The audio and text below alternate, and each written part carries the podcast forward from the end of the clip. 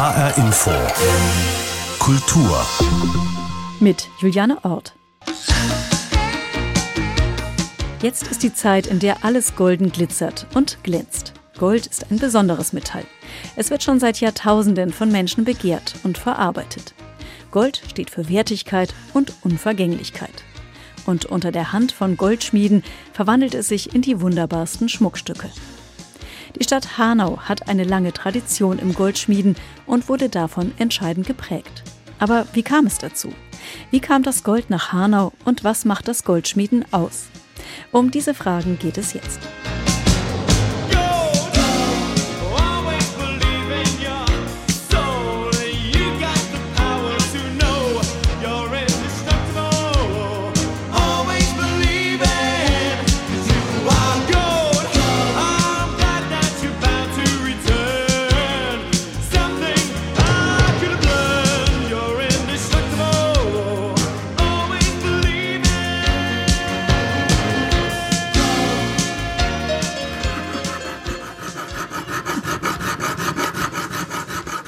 Feile ist für Goldschmiede eines der wichtigsten Werkzeuge. Feilen in allen Größen liegen auch in der Werkstatt von Mark Hilgenfeld in Frankfurt, wo ich ihn besucht habe. Seit über 20 Jahren betreibt er das Geschäft zusammen mit seiner Frau. Die beiden haben sich bei der Ausbildung an der Staatlichen Zeichenakademie in Hanau kennengelernt. Sie ist Silberschmiedin, er Goldschmied. Dabei wollte er eigentlich etwas ganz anderes machen. Ich habe vorher Jura studiert, einige Semester, und ähm, ich glaube, mir fehlte der konkrete Bezug zu etwas, das ich mache. Also ich stelle etwas her und habe das in der Hand. Das fand ich ganz entscheidend. So kam Mark Hilgenfeld an die staatliche Zeichenakademie. Inzwischen unterrichtet er dort selbst. Für die heutigen Schüler und Schülerinnen ist die Motivation ähnlich wie für ihn damals. Auch die 22-jährige Lara Zingraf hat sich für die Ausbildung zur Goldschmiedin entschieden weil sie an dem Beruf das Kreative reizt. Also es ist ein unglaublich erfüllendes Gefühl, wenn man so mit einer Idee anfängt, die ganz vage ist und dann stellt man das her und irgendwann hat man wie so ein kleines Baby sein eigenes kleines Werkstück in der Hand. Die staatliche Zeichenakademie in Hanau ist inzwischen 250 Jahre alt, eine lange Tradition.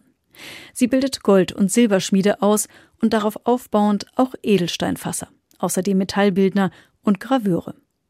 Wobei der Begriff Gold- und Silberschmiede weniger mit den Metallen zu tun hat, sondern mit der Verwendung. Die Goldschmiede sind für den Schmuck zuständig, die Silberschmiede für das sogenannte Gerät. Dinge, die man im Haushalt oder bei Tisch braucht oder in Gottesdiensten. Kelche, Becher, Teller, Tassen, Messer, Gabel, Löffel, Kreuze. Ja, alles, was groß und meistens nutzbar ist. Also ein schön gedeckter Tisch. Da ist bis auf die Servietten und die Kerzen wahrscheinlich alles von der Silberschmiedin und vom Silberschmied gemacht. Das ist bei uns leider mit dem Namen immer missverständlich. Bei anderen ist es auch Fèvre und Joaillier, bei den Franzosen, dann kann man das leichter auseinanderhalten. Das ist bei uns mit dem Metall, das ist historisch bedingt. Gold- und Silberschmieden, das sind Handwerkstechniken, die schon Jahrhunderte alt sind. Die staatliche Zeichenakademie bildet den Nachwuchs aus. Für Berufe, die sich harter Konkurrenz stellen müssen. Denn Schmuck kann die Kundschaft auch günstig erwerben, meist aus Massenproduktion aus dem Ausland. Mark Hilgenfeld weiß, wie schwer es ist, als Selbstständiger von diesem Beruf zu leben und welche Herausforderungen es gibt. Aber auch welchen Reiz das Goldschmieden ausübt. Ich habe mit ihm über diesen besonderen Beruf gesprochen und wollte von ihm wissen, was er seinen Schülern und Schülerinnen an der Zeichenakademie mit auf den Weg gibt. Na, ich sage denen, seien Sie wild und gefährlich. Seien Sie so, dass Sie sich selbst erstaunen. Ähm, wenn wir Gusstechniken ausprobieren, dann muss man nicht einfach nur irgendeinen komischen kleinen Ring gießen. Man kann darüber hinaus viel, viele Techniken noch miteinander vermischen und tolle Ergebnisse rauskriegen. Für mich ist das darüber hinaus Denken ist das Wichtige. Und es fängt mit dem Denken an. Und das Handwerk hat das Tolle, dass man sogar mit dem Probieren denken kann. Das ist eine zweite Ebene. Wie wichtig ist denn, weil es heißt ja eigentlich Zeichenakademie, wie wichtig ist denn das Zeichnen in diesem ganzen Prozess? Ja, Zeichenakademie äh, hieß es, weil es tatsächlich früher darum ging, ähm, zu zeichnen. Heute ist das ganz gewandelt. Aber das Zeichnen spielt eine große Rolle. Also es gibt das freie Zeichnen und es gibt das Zeichnen, das wir früher äh, nannten, die, äh, die Kundenzeichnung. Das heißt, mit wenigen oder sagen wir mit ger möglichst geringem Aufwand, mit Tricks, äh, mit tollen Tricks, mit zum Licht zeichnen oder dergleichen, mit Deckweißarbeit und so, ein Volumen auf dem Blatt herzustellen, sozusagen das 3D im 2D, ähm, dass dann die Kundin, der Kunde sich sofort vorstellen kann, ach, so meinen Sie das, toll, das will ich haben. Hat sich natürlich stark, ist stark überholt worden von den, von den Computertechniken, die bei uns auch sattsam gelernt, gelehrt werden. Wie machen Sie das selber? Sind Sie noch am Zeichentisch dann vorher oder machen Sie es auch am Computer, Ihre Entwürfe, oder legen Sie einfach los? Also ich bin eher ein lausiger Zeichner. Ich äh, baue es erst eher. Natürlich mache ich mir meine Scribbles und mache mir meine kleinen technischen Zeichnungen, um alles zu wissen. Das, muss, das Zeichnen ist, ist das Erstellen, also das, das Erste, was, womit man den Gedanken fixieren kann. Also ich würde mir immer erstmal eine Skizze machen. Meistens habe ich das auch schon im Kopf, wie ich das will. Da, so viele Skizzen braucht man da eigentlich nicht, wenn man ein bisschen geübt ist. Und dann, deswegen habe ich vielleicht auch den Beruf gemacht. Setze ich mich am Tisch und fange an, Metall zu biegen, zu bohren, zu sägen, zu feilen, zu löten, um zu sehen, ob das klappt. Und dabei sind auch manche Versuche, die einfach nichts werden. Das, aber da macht einen klüger und dann merkt man danach, so muss man es vielleicht doch machen. Meine Frau und ich haben das Glück, dass wir sehr viel Neuanfertigungen machen können und da steckt immer wieder Erfindungsgeist und Erfindungsarbeit drin. Das macht es sehr abwechslungsreich. Der Schmuck, den Sie herstellen, sind das Dinge, die Sie sich selber ausdenken oder läuft es eher so, dass Kunden und wahrscheinlich vor allem Kundinnen zu Ihnen kommen und sagen, ich hätte gerne das? Auch das ist sehr unterschiedlich. Also an Menge würde ich sagen, sind es Menschen, die zu uns kommen, die wir sind empfohlen worden und die kommen und äh, sagen, ich habe da die und die Idee oder ich habe das und das oder ich habe diesen Stein. Und dann fängt das Gespräch an. Dann, das ist das Allerwichtigste. Also zuhören, zuhören, zuhören und dann mal schauen und dann, wie man auf eine eben Kundenzeichnung oder sowas kommt, dass jeder von beiden äh, sieht, habe ich den richtig verstanden oder sie richtig verstanden. Damit fängt das an. Es gibt so drei Punkte, die ich, glaube ich, äh, immer gern erfülle. Das eine ist, dass es erstmal mir gefällt am Tisch, wenn ich fertig habe. Das zweite ist der Schenker, die Schenkerin. Und zu allerletzt das Wichtigste, die Beschenkte oder der Beschenkte soll sich dann freuen darüber. Die drei Phasen, die sind immer sehr spannend. Welches ist die schönste Phase? Ach, wenn zufällig jemand vorbeikommt und kurz klingelt und aufmacht und sagt, übrigens hier und zeigt mir den Ring und sagt, ganz toll, ganz toll. Also ja, das ist das Schönste. Man macht es nicht nur für Geld. Hm. Jetzt äh, haben Sie seit über 20 Jahren Ihren eigenen Laden. Was ist das Schwierige eigentlich am Goldschmied-Dasein? Ist das so ein ähm, Business, was irgendwie gerade in der Krise besonders unter Druck ist? Oder ist das etwas völlig Zeitloses? Wie kann man, wie kann man als Goldschmied gut überleben? Tja, das wüsste ich auch gern. Also man, äh, sagen wir mal, bei uns ging es immer rauf und runter, immer. Und ähm, während Corona hatten wir das Glück, dass wir ein paar Aufträge vorher schon hatten, die wir dann abarbeiten konnten. Und ja, da sind wir einigermaßen durchgekommen. Es kann jemand zu uns kommen und sagen, ich möchte gerne ein Armband oder so. Oder es kann jemand kommen, ich möchte gerne ein Messer. Oder ähm, äh, ich möchte eine Gabel oder einen Becher. Und wir versuchen das zu lösen, weil wir mit dem, was wir gelernt haben, das doch eigentlich hinkriegen müssten. Diese Bandbreite könnte der Grund sein dafür, dass wir noch da sind. Das würde ich schätzen. Wir sind keine reinen Verkäufer. Wir lassen uns ungern Juweliere nennen. Das ist kein Lehrberuf. Also, dass wir mit Herz und Verstand bei der Sache sind. Das ist das Entscheidende, würden Sie sagen, dass man da einfach ähm, immer weiter äh, engagiert dabei ist. Also besonders bei den Sonderanfertigungen, ja, weil die sollen den Menschen dann auch wirklich gefallen. Die sollen in das, dieses abgeriebene Wort von individuell äh, trifft da aber wirklich mal zu. Also es ist eine Sache für diese Menschen gemacht und die gibt es so nicht nochmal. Und das andere ist, es ist für uns wieder was Neues. Und das wird nicht langweilig, das kann man ganz sicher sagen. Also es ist, höre ich so raus, es ist für Sie schon ein Beruf, den Sie auch wieder wählen würden. Doch, doch, jederzeit. Also wegen dieser Vielfältigkeit. Also ob ich an der Drehbank hier arbeite oder ob ich äh, einen Silberschmiedehammer nehme oder ob ich am Computer äh, in Reno meinen Entwurf mache oder ob ich hier am Tisch äh, einen Stein fasse. Es ist einfach alles oder mit den Prägestempeln in der Presse. Also es, ist, es gibt so viele tolle Möglichkeiten. Ich finde es immer spannend. Es lässt, hört nicht auf, ja. Und äh, wenn Sie jetzt Ihre Schüler und Schülerinnen vor sich haben, ähm, die sich vielleicht auch Gedanken machen, kann ich irgendwann mal meinen eigenen Laden aufmachen als Goldschmied oder Goldschmiedin, was raten Sie denen? Ich glaube, man muss bereit sein, viel zu arbeiten, sehr viel. Und auch dann zu arbeiten, wenn andere gerade feiern oder so. Früher war das Weihnachtsgeschäft noch so groß, es ist immer noch da. Das heißt, bis kurz vor Weihnachten ist man am Schwitzen, da werden Nachtschichten gefahren, weil viele Menschen erst am 23. erfahren haben, dass am 24. Weihnachten ist. Damit man so viel arbeiten kann, muss es einem sehr gefallen. Man muss eine große Motivation für den Beruf haben, sonst wird es ganz furchtbar. Also das heißt, Weihnachten ist für Sie als Goldschmied eine besonders harte Zeit.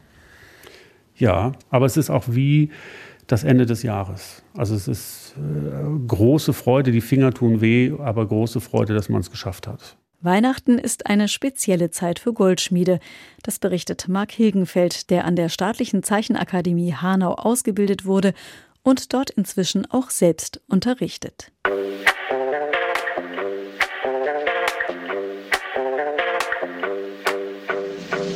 Everybody's got the fever. Like these. Everyone's a dreamer in times like these. But I don't wanna listen no more. I don't wanna live like I used to. I just wanna get out. I'm running from, I'm running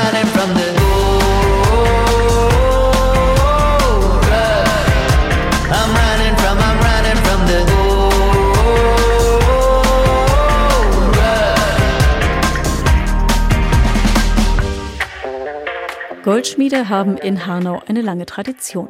Sie reicht zurück bis ins 16. Jahrhundert. Eine Zeit, die von blutigen religiösen Konflikten geprägt war. Protestanten, Katholiken und Calvinisten kämpften um die Vorherrschaft. Glaubensflüchtlinge aus den spanisch besetzten Niederlanden waren nach Hanau geflohen und brachten die Kunstfertigkeit des Goldschmiedens mit. Das Hörspiel Hanauer Juwelen greift diese Geschichte auf. Die Schriftstellerin Sibylle Levitscharow hat es im Auftrag von HR2 Kultur verfasst.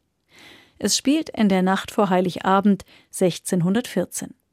Die Stadt liegt unter einer dicken Schneedecke begraben. Der Juwelier und Ratsherr Daniel der Hase liegt im Sterben, aber er findet keinen Frieden. 88, 89, 90. Die Neustadt schläft und träumt. Doch ein Mensch findet keine Ruhe und zählt und zählt und zählt, zählt verzweifelt die Minuten, die ihm noch bleiben. Alles um ihn herum ist friedlich, aber er kann seinen Frieden nicht finden. 93, 94, 95. Der winterliche Frieden trügt. Die Neustadt ist ein aufstrebender Ort. 1597 neben dem benachbarten Hanau gegründet, ist sie nun in einer Art Gründungsfieber begriffen, das nur vorübergehend vom Schnee erstickt ist. Protestantische Flüchtlinge aus den Niederlanden und dem Norden Frankreichs siedeln sich in der neuen Stadt an. Viele sind hochspezialisierte Handwerker, aber auch allerhand zwielichtiges Geschäftsvolk macht sich auf den Weg. Alchemisten sind ebenfalls darunter, die mit leuchtenden Augen versprechen, Gold aus Erde und komplizierten Beimischungen herstellen zu können. Allein sie selbst verstehen sich darauf, natürlich kein anderer sonst. Ein Ausschnitt aus dem Hörspiel Hanauer Juwelen von Sibylle Livitscharow. Es gibt einen Einblick in die Geschichte der Stadt und ihrer Goldschmiede. Ich habe über diese Geschichte mit Christiane Weber-Stöber gesprochen. Sie ist Kunsthistorikerin, seit Jahrzehnten Geschäftsführerin der Gesellschaft für Goldschmiedekunst und sie leitet das Deutsche Goldschmiedehaus in Hanau. Ich wollte von ihr wissen, wie die Goldschmiede, die die Stadt als Glaubensflüchtlinge aufgenommen hatte, Hanau geprägt haben. Ja, es gab wirklich Zeiten, in denen es ganz viele Betriebe gab, die Schmuck gefertigt haben, bis hin zum handgefertigten Ketten. Es gab ganz viele Silberschmiedebetriebe. Es gab sogenannte Zulieferfirmen, die Teile, die für den Schmuck oder für Uhren auch gebraucht worden sind, gefertigt wurden. Oder wenn Sie an Verpackungen für Schmuckstücke denken, ja. Juwelenschmuck war ein ganz wichtiges Thema in Hanau im 19. Jahrhundert. Wir haben die Golddosen, die in Hanau gefertigt worden sind, die in die ganze Welt äh, exportiert worden sind. Und kaum einer wusste, dass diese Stücke wirklich aus Hanau kamen. 1772 wurde in Hanau die Zeichenakademie gegründet von Landgraf Wilhelm und äh, damit ist sie eine der ältesten Ausbildungsstätten für Gold- und Silberschmiede. Da sollten nämlich die Gold- und Silberschmiede von Hanau bessere Entwürfe anbieten können als die Konkurrenz. Also wurde da tatsächlich am Anfang vor allem gezeichnet. Genau, deshalb auch der Name. Zeichenakademie, heute staatliche Zeichenakademie, aber es war eine Schule, die ausgebildet hat fürs Zeichnen, für Malen, das wurden sehr viele Maler ausgebildet, und für die Bildhauerei. Die Goldschmiedekunst, der Schmuck spielte am Anfang gar keine Rolle. Das kam erst später dazu, so Gleich zu Beginn des 19. Jahrhunderts gab es einen Louis Beschor, der die erste Bijouterie-Werkstatt gegründet hat an der Schule. Und von da an kamen dann auch die Spezialisierungen wie Gravieren, Ziselieren, das Edelsteinfassen. Alle Bereiche, die man braucht, um ein Schmuckstück zu fertigen, konnte man von da an an der Zeichenakademie erlernen. Und das kann man bis heute, bis heute werden an der staatlichen Zeichenakademie Goldschmiede, Silberschmiede, Graveure, Metallbildner und Edelsteinfasser ausgebildet. Welche Rolle spielt denn die Zeichenakademie in der Entwicklung von Hanau als, als Goldstadt? Eine ganz wichtige. Wir haben, sprechen immer von den drei Säulen in Hanau. Einmal die Zeichenakademie als die älteste Säule. Dann haben wir die Gesellschaft für Goldschmiedekunst, die ursprünglich in Berlin 1932 gegründet worden ist und die dann auch veranlasst hat, dass das Deutsche Goldschmiedehaus 1942 als solches als Museum eingerichtet wurde. Das Goldschmiedehaus ist ja das ehemalige Altstädter Rathaus. Wir sitzen an einem wunderschönen Marktplatz im Herzen der Altstadt und waren aber ursprünglich nicht als Museum eingerichtet, sondern wir waren ursprünglich ein Rathaus, bevor dann die Neustadt das neue Rathaus bekam. Mhm. Ein Einzug mitten im Krieg bemerkenswerterweise, wo man es wichtig fand, offenkundig dieses Zeichen zu setzen. Ja, man muss auch verstehen, dass gerade im Dritten Reich die Handwerkskunst und vor allem auch das Gold- und Silberschmieden einen sehr hohen Stellenwert hatte. Und es ist natürlich aus heutiger Sicht gesehen sehr bedenklich, dass man 1942, wo die Menschen ganz andere Probleme mhm, hatten, äh, das Geld dafür zur Verfügung gestellt hat und die äh, Arbeiter, die Maurer und Maler, die das Haus so eingerichtet haben, dass man dort ein Museum zeigen konnte. Gucken wir nochmal auf die Zeichenakademie. Dort äh, wurden dann die künstlerischen und später eben auch die handwerklichen Fähigkeiten manifestiert, die es brauchte für die Gold- und Silberschmiede. Aber was ja dann auch zur Entwicklung des Goldstandorts Hanau beigetragen hat, waren ja auch die technischen Möglichkeiten. Also um Gold und äh, andere Metalle überhaupt verarbeiten zu können. Und da ist ein Name, glaube ich, recht wesentlich, nämlich der Name Herreus. Ja, Herreus als Platinschmelze ursprünglich gegründet. Und das war eben ein äh, Grundstein sozusagen für das Material der Gold- und Silberschmiede, die immer wieder eine ganz wichtige Rolle spielte für den Beruf des Gold- und Silberschmiedes. Haben sich denn dann auch Firmen dort extra angesiedelt, um dort zu arbeiten? Äh, Hanau war auch einmal Stadt des edlen Schmucks. Das hatte die Stadt in ihrem Briefkopf. Und ja, das war die Bedeutung Hanaus auch als Juwelenschmuckstadt.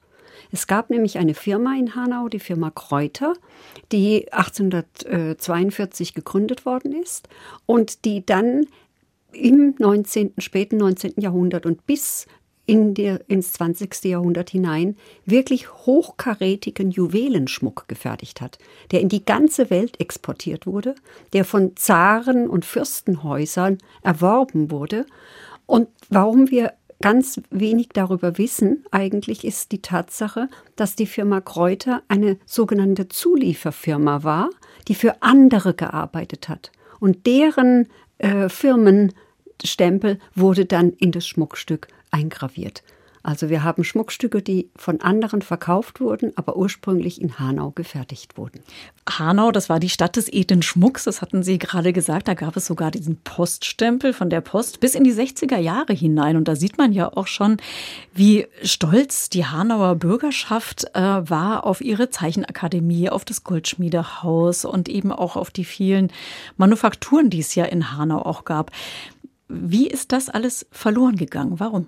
Ja, äh, ein großer Einschnitt war der Zweite Weltkrieg, der einfach die Stadt ja komplett zerstört hat und damit auch viele Existenzen zerstört hat.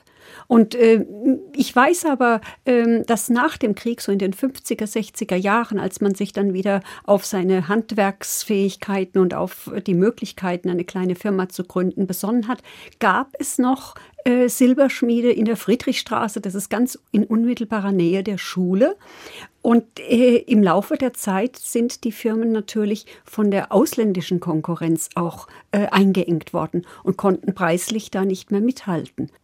Es wird trotzdem nach wie vor ausgebildet in Hanau an der Zeichenakademie seit inzwischen 250 Jahren. Die Zahl der Schüler geht aber zurück und ähm, Schmuck wird auch importiert. Sie haben es gerade gesagt, das ist ein großes Problem. Es ist nicht so leicht, äh, hier in Deutschland sein Geld als Silber- und Goldschmied oder Schmiedin zu verdienen. Hat so ein Haus wie die Zeichenakademie, das ja auch staatlich finanziert werden muss, hat das noch eine Zukunft? Ja, auf jeden Fall. Ich denke, das Handwerk mit Qualität, in Verbindung mit Qualität, hat eine Zukunft. Es wird äh, schwieriger sein für diejenigen, die sich selbstständig machen, sich am Markt zu behaupten. Aber ich verfolge das Geschehen ja jetzt seit 35 Jahren und es gab immer wieder schwierige Zeiten. Im Moment sind sie sicher ganz besonders schwierig, aber man muss einfach sagen, die jungen Leute, die begabt sind und die etwas Besonderes entwickeln und eine besondere Idee haben, die werden auch in Zukunft eine Chance haben. So lautet die Prognose von Christiane Weber-Stöber. Sie ist Geschäftsführerin der Gesellschaft für Goldschmiedekunst und leitet das Deutsche Goldschmiedehaus in Hanau. Sie hat einen Einblick gegeben, wie das Gold Hanau geprägt hat und welche Rolle es dort heute und in Zukunft noch spielt.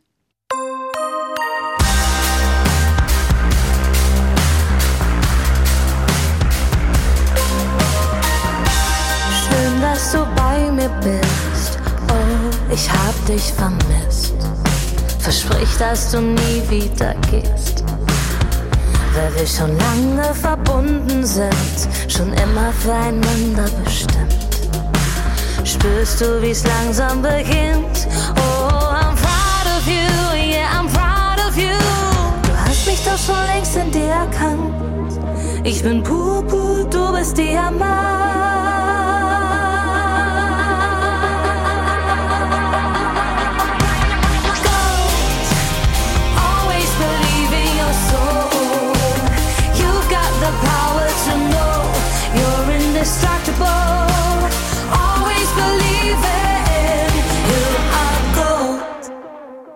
Gold und die Menschen, die es verstehen, aus Metall Schmuck zu formen. Darum ging es in dieser Sendung. Ich wollte von Goldschmied Mark Hilgenfeld noch wissen, welches persönliche Verhältnis er zu Gold hat. Hier seine Antwort. Es blendet mich nicht, außer vielleicht das 900er oder etwas höher, 916, sagen wir das Münzgold oder das Feingold. Das sind Goldfarben, da kann ich verstehen, dass man darin früher die Sonne gesehen hat, das eingefangene Gelb der Sonne gesehen hat. Das kann was Mystisches haben, sagen wir mal so. Das war die Kultur. Mein Name ist Juliane Ort.